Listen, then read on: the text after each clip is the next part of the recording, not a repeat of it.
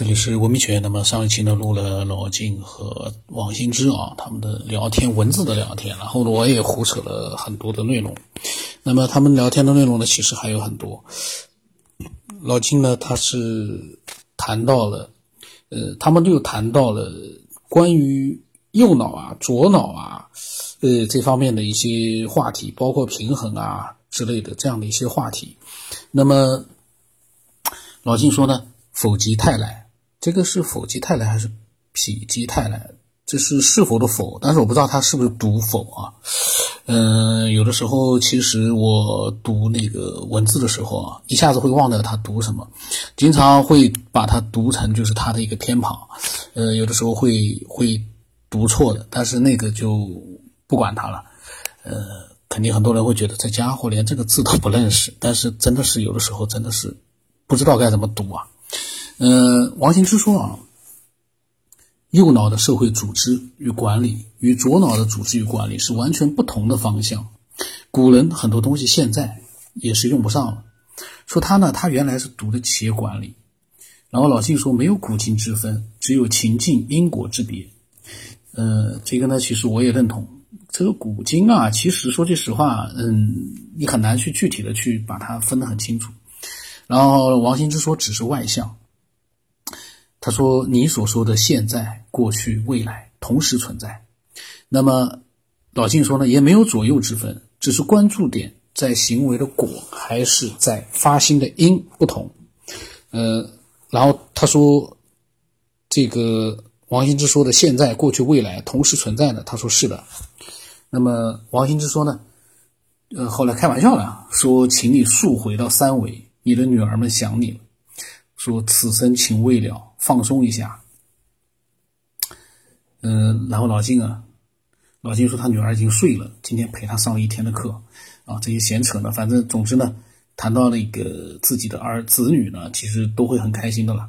然后老金说啊，嗯，治大国如烹小鲜，管理企业的最高境界在梳理人心，人心是变化的，是复杂的。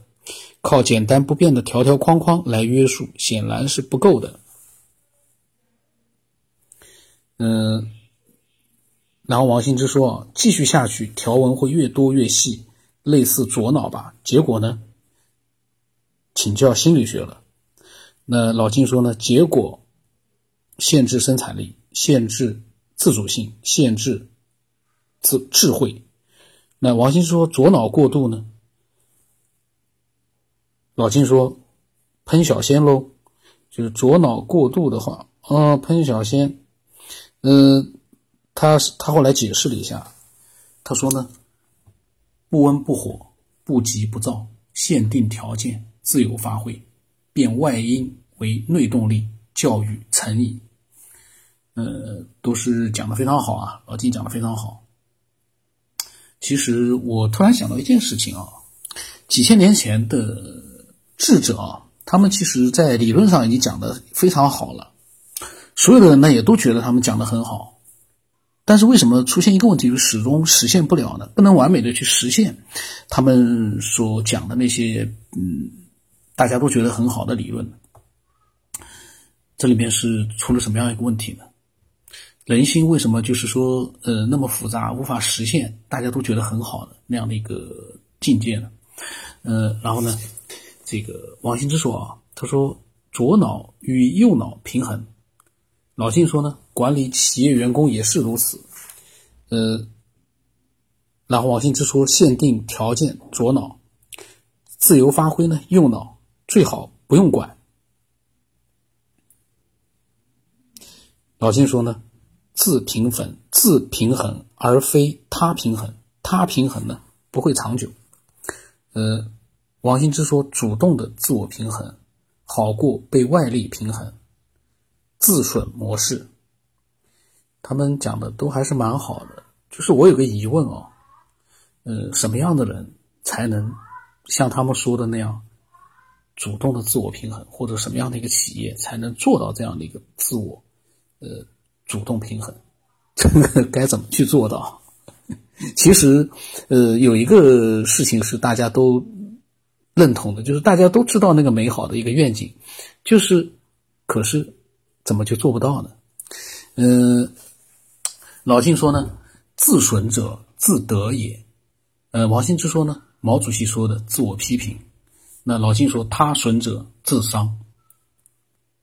那王兴之讲啊，在光芒中出来之后呢，起心动念会认出它是不平衡的，自然就会启动自损模式，自我平衡改变命运，尽量不受他他损自伤。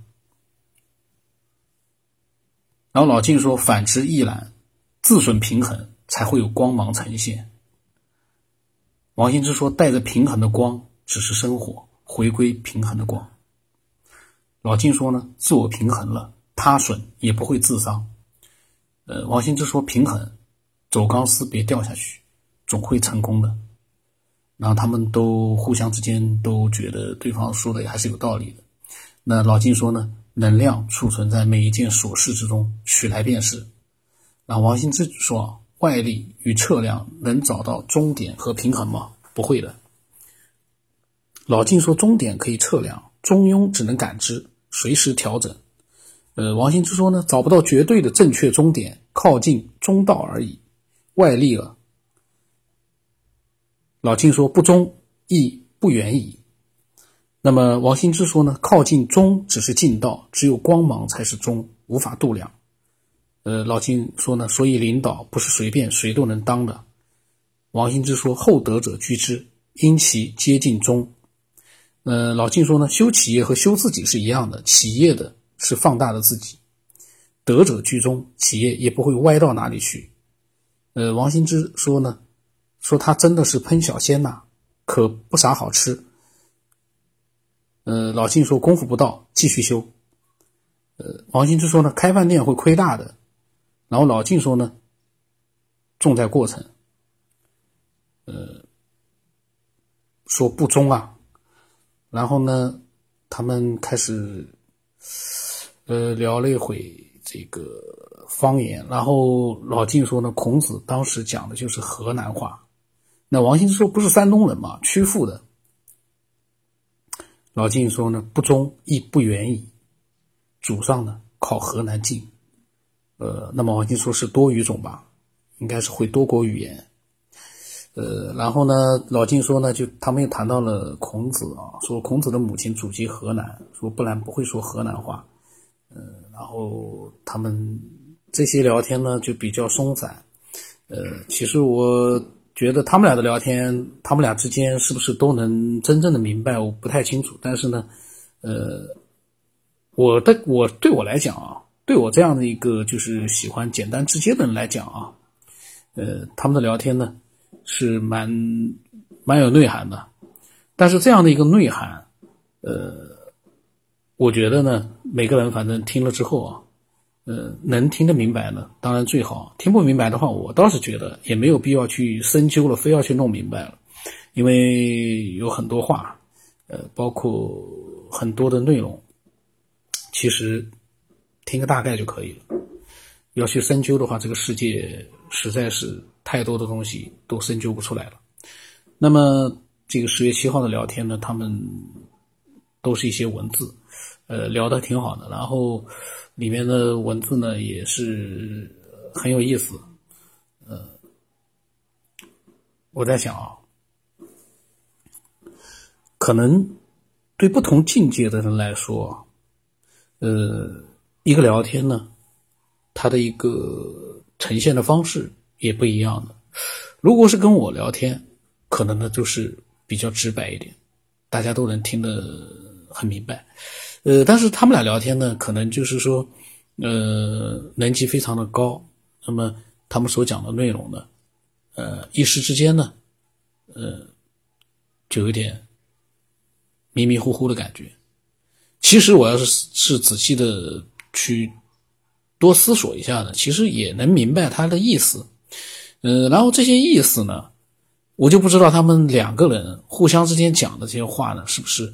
都是他们所表达的那样的一个意思，就是说，对方所讲的那个话，你所理解的是不是跟对方心里面所想要表达的那个意思是一样的？这个，这就是一个呃，能级高的语言跟我们简单直白的语言的一个区别，就是我们聊天啊，我们所表达的内容基本上十有八九对方会明白是啥意思。